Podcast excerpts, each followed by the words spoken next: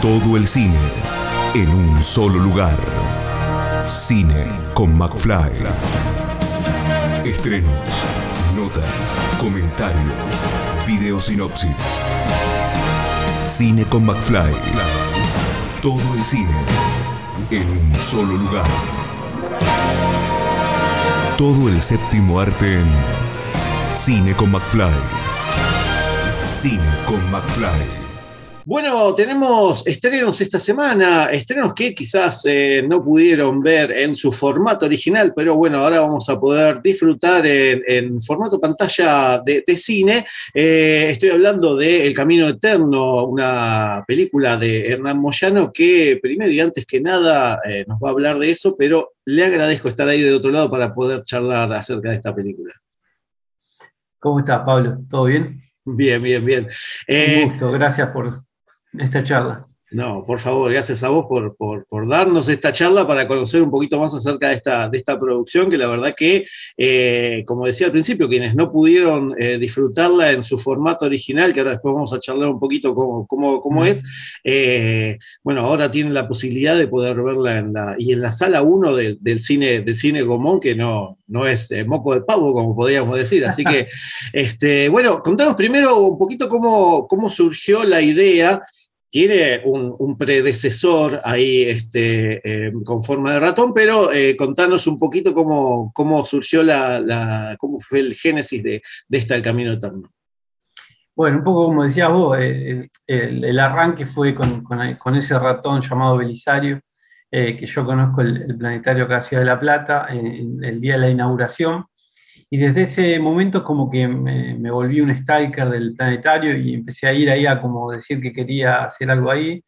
Y, justo se dio la particularidad que el, que el, encargado de contenidos del planetario, ya desde, desde, que inauguró hasta ahora, que ahora están haciendo el cambio de gestión, eh, se llama Pablo Santamaría, era, es muy fanático de los cómics, del cine, del cine fantástico, y justo había visto, bueno, mis pelis de terror, todo lo que yo había hecho antes, entonces no tuve que ni presentarme. Le dije, hola, mira, yo hago esto. Y me dijo, ya sé quién sos, ya vi tus películas, tal. Y nos pusimos a hablar de cine de fantástico y demás. Entonces pegamos onda automáticamente. Eso fue como una cosa del universo, ¿no? Que cuando las cosas se tienen que dar, se tienen que dar. Y, ahí empezamos a trabajar en Belisario y en el medio de Belisario, de un, proceso que no sabíamos si íbamos a poder terminar y si estábamos haciendo bien las cosas porque no había material técnico ni nada donde por ir guiándonos lo estábamos haciendo a ciegas, estábamos volando a ciegas. Em, a la gente del planetario, a los directores del planetario, les surgió la idea de hacer otro proyecto Full Dome, pero que este, en este caso iba a tener otra particularidad y otra complejidad que era que iba a ser live, action, digamos. En animación era mucho más fácil, si uno se equivoca, volver atrás, pero ya tener que ir a un rodaje y generar material que después no sirva, iba a ser un problema. Entonces, em, ese fue el primer desafío. El otro desafío era que era una, una película documental que mostraba los distintos eh, lugares eh, donde funcionan los observatorios ópticos de Argentina, los más importantes. Em, y eh, la idea era que el hilo conductor, y eso surgió ahí, sea un astrofotógrafo que, que está recorriendo esos lugares para encontrar la foto perfecta del cielo estrellado.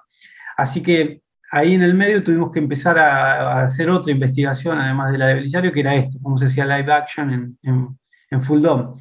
Y, la otra particularidad que tuvo es que fuimos cuatro personas nada más al rodaje, siempre fuimos cuatro, entonces mm.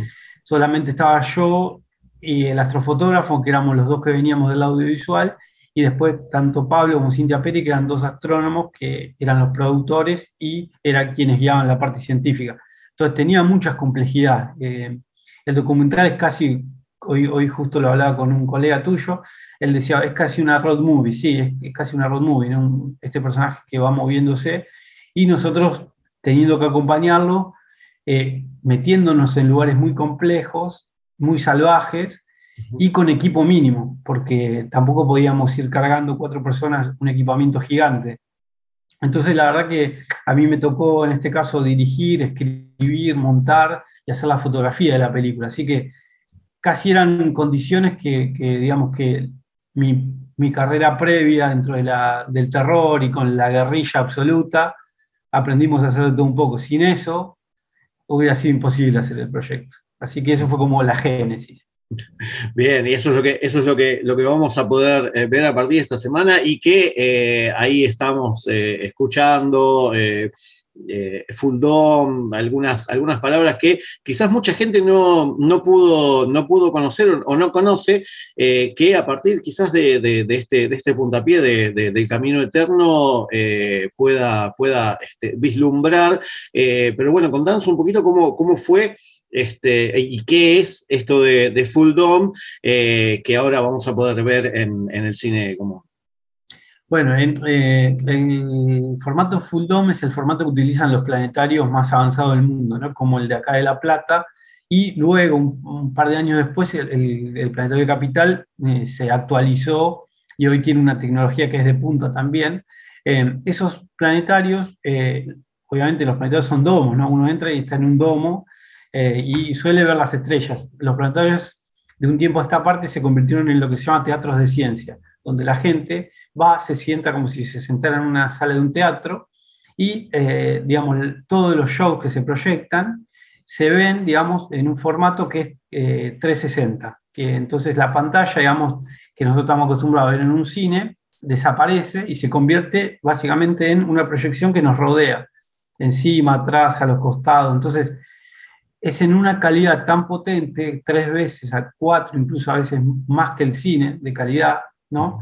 que, las imágenes proyectadas, viendo, viéndolas en esa pantalla, el cerebro entiende que lo que uno está viendo es real. Entonces empieza a calcular distancias, hace trigonometría, hace todo un trabajo inconsciente que lo que genera es formas, formas tridimensionales, sin la necesidad de usar anteojos ni ningún tipo de casco ni nada.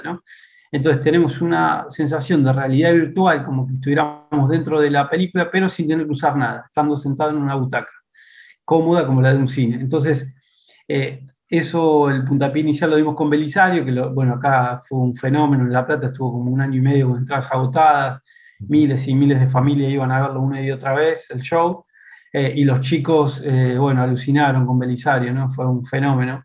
Em, y bueno, y el Camino Eterno, lo que pudieron ver los que vinieron acá al planetario, lo que lo vieron en Hamburgo, en Rusia, eh, es esto, los cielos, pero en vez de verlos proyectados en una pantalla tradicional, los ven como si estuvieran ahí, levantan la cabeza y ven los cielos encima, encima de ellos. Entonces, por un rato pueden estar siendo trasladados a San Juan, a Salta, al sur, a los lugares donde están los mejores cielos de Argentina.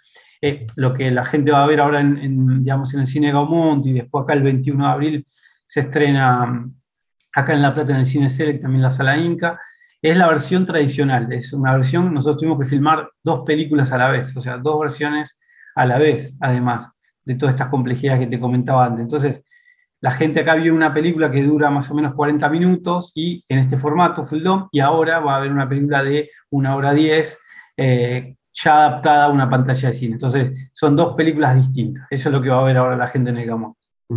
Bien, y uno cuando piensa, bueno, eh, gente, artistas que eh, filman el cielo, eh, ¿cómo filmas el cielo y, tiene que ser re largo lo que vamos a ver? ¿Cómo fue esto de el time lapse o el tiempo transcurrido que me imagino que deben tener horas y horas y horas de, cinta, de, filmación, y después la edición, tanto para el full dome como para lo que vamos a ver en el cine Sí, bueno, eh, nosotros ahí fuimos con uno de los mejores astrofotógrafos de, Latinoamérica, se llama Sergio Montúfar, que es eh, guatemalteco, y él está trabajando acá en el planetario, es, un astrofotógrafo que está eh, reconocido a nivel iberoamericano, ¿no?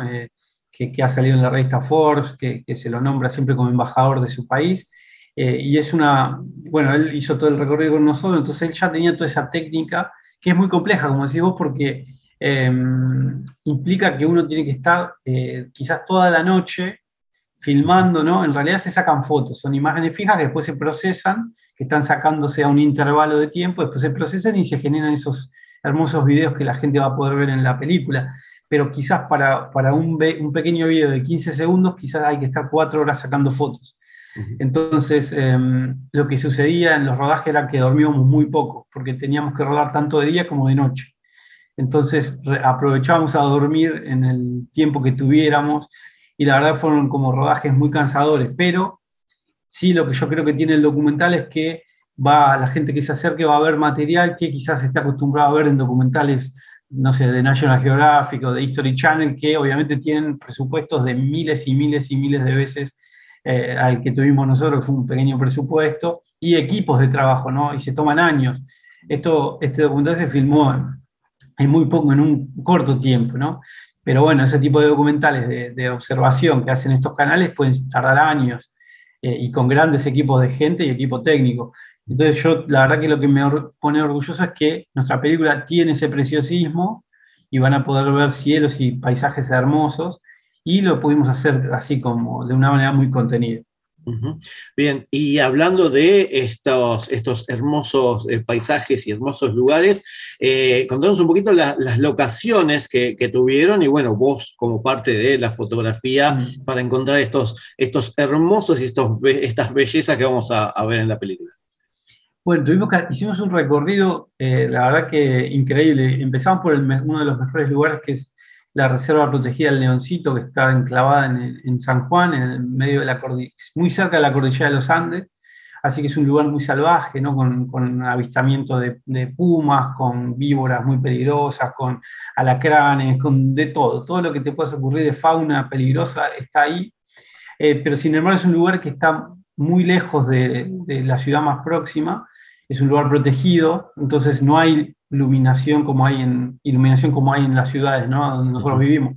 Entonces un cielo muy diáfano. Y fuimos en una época donde también no había luna, eso también eran cálculos que nosotros teníamos que sacar para saber en qué fecha ir. Entonces no había ningún tipo de iluminación que complique el visionado de las estrellas y de la Vía Láctea sobre todo. ¿no?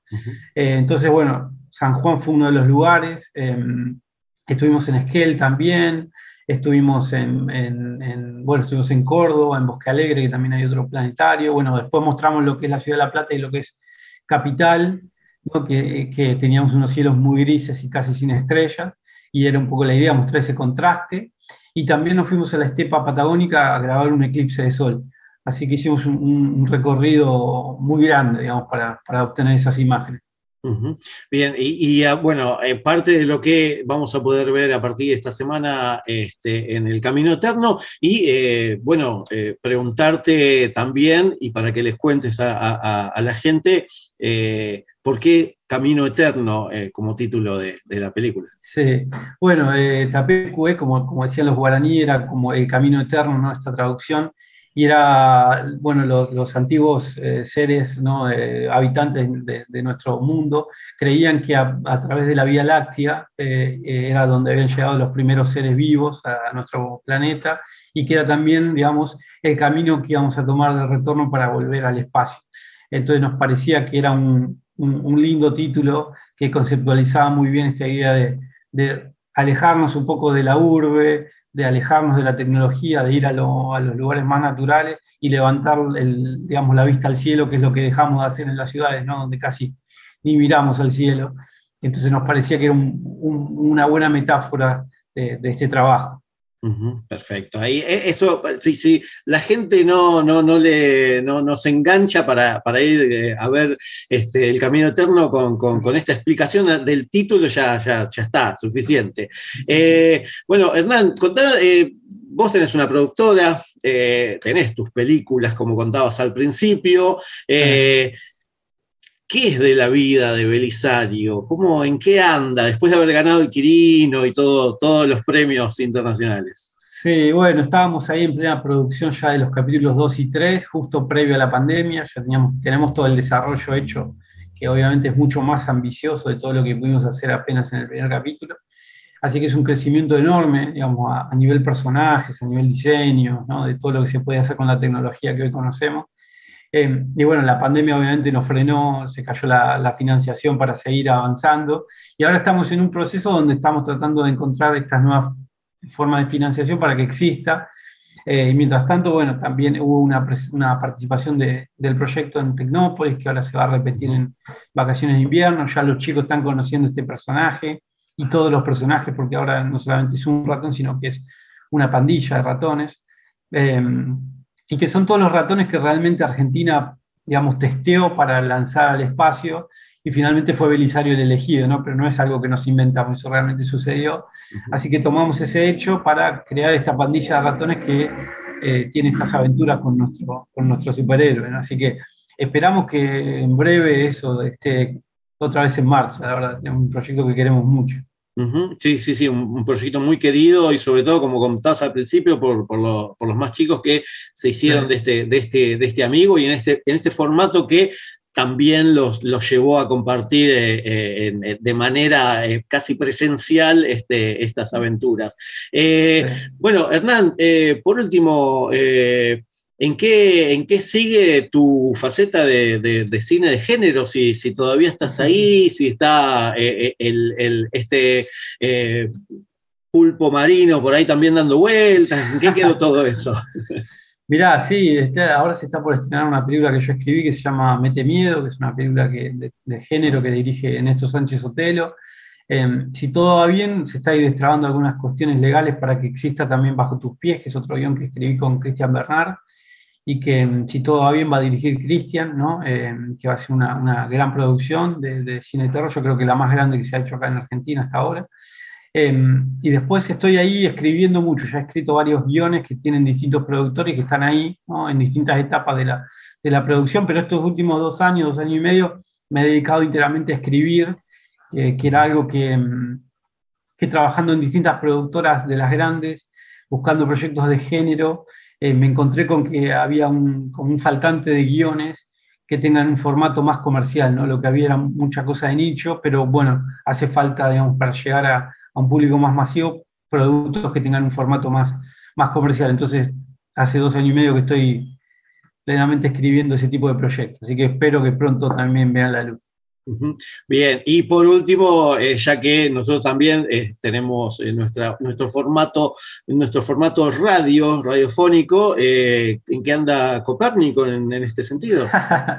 muy bien, muy bien, ahí todos los martes estamos ahí, hicimos, cumplimos 10 años, hicimos un, cambio de casa, estamos en Radio Universidad Nacional de La Plata, que es, que es la primera radio universitaria del mundo, así que imagínate, para nosotros es la, primera, la radio donde yo empecé allá a finales de los 90 a hacer radio, así que era un lindo, digamos, cierre de, círculo y volver a, casa. Así que estamos ahí todos los martes de 6 a, 8 de la noche hablando de cine, programa muy raro que no habla de, casi de estrenos, que hablamos de películas viejas y que, bueno, tenemos así como un nicho de gente que también quiere como alejarse ¿viste? del algoritmo y, recordar épocas donde, bueno, veíamos cine por televisión, así que muy bien, muy bien ahí. Exactamente, muchos de los que seguramente ven eh, esta, esta entrevista eh, seguramente este, escuchan el programa, así que quienes no lo escuchan, abajo le vamos a dejar en la descripción para que puedan escucharlo en cualquier parte del mundo, porque sale de vía online, así que eso también es una de las maravillas de la, de la tecnología. Eh, bueno, Hernán, para finalizar y para, que la gente ya se arme el fixture, eh, eh, ¿Dónde va a estar, eh, desde cuándo y cuándo aquí en, Capital, en Ciudad Autónoma de Buenos Aires, y cuándo se va a proyectar en La Plata del Camino Eterno? En el, en el, Cine Común va a estar, como bien dijiste, en la sala Leonardo Fabio, ahí del, Cine Común, ahí en Congreso, desde el jueves 7 hasta el 13 en principio, y el 21, el 21 ya viene acá a la Ciudad de La Plata, a la sala Inca, kilómetro 60, que es la que está en el Cine Selec, y ahí va a estar eh, todos los días a las 19 horas. Así que van a poder, los que no puedan viajar a Capital acá desde La Plata o los que les quede más cerca La Plata que, Capital, van a tener las dos opciones como para poder elegir. Bien, perfecto. Eh, ¿Y alguna novedad de, del, este, de lo que es eh, ahí en, en, el Full Dome que, que, está en La Plata. El, planetario, no, todavía está cerrado porque, bueno, por las medidas, obviamente, todavía son espacios muy cerrados, que no hay ventilación, entonces, hasta que no cambie un poco la cuestión sanitaria, todavía no se va a poder abrir el, planetario. Esperemos que sea pronto porque la gente quiere volver a disfrutar de, de ese lugar que es tan mágico. Ojalá, ojalá así, así podemos volver a ver a quienes pudimos ver en algún momento algunas de las producciones. Eh, bueno, Hernán, te agradezco muchísimo esta, esta entrevista. Y bueno, mucha merda y seguramente no sé si vas a estar acompañando algunas de las funciones tanto en el común como, en El jueves, el jueves voy a estar allá en el estreno a las 14.30 y después voy a tratar de ir de invisible a alguna otra función a ver a ver qué dice la gente.